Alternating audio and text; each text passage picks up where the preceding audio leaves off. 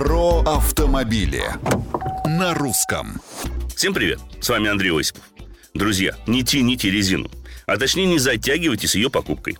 Время лучших цен ушло, но выбор есть. А на что обратить внимание при подборе, расскажу меньше, чем за 90 секунд.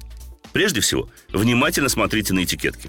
На них, если речь идет о новых покрышках, указывается, среди прочего, индекс сопротивления качению, длина тормозного пути и шумность. Чем лучше катится шина, тем меньше расход топлива. Чем меньше тормозной путь, тем выше безопасность. Ну а шумность резины – залог комфорта в дальней дороге. Также многие почему-то пренебрегают индексом нагрузок, указанным на любой резине. Помните, что он может быть больше рекомендованным, но никак не меньше, поскольку в таком случае резина не будет работать должным образом и быстрее износится.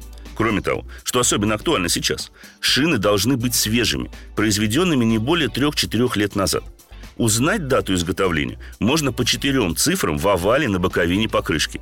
Первые две – неделя, вторые – год производства. И последнее. Не стоит экономить на резине, отдавая предпочтение дешевой продукции под весьма сомнительными малоизвестными брендами. Помните, ваш железный конь имеет всего четыре точки опоры. Эти самые шины. И от их качества напрямую зависит безопасность. Мнения, предложения и комментарии приветствуются на страничках Русского радио в социальных сетях. С вами был Осипов. Про автомобили на русском.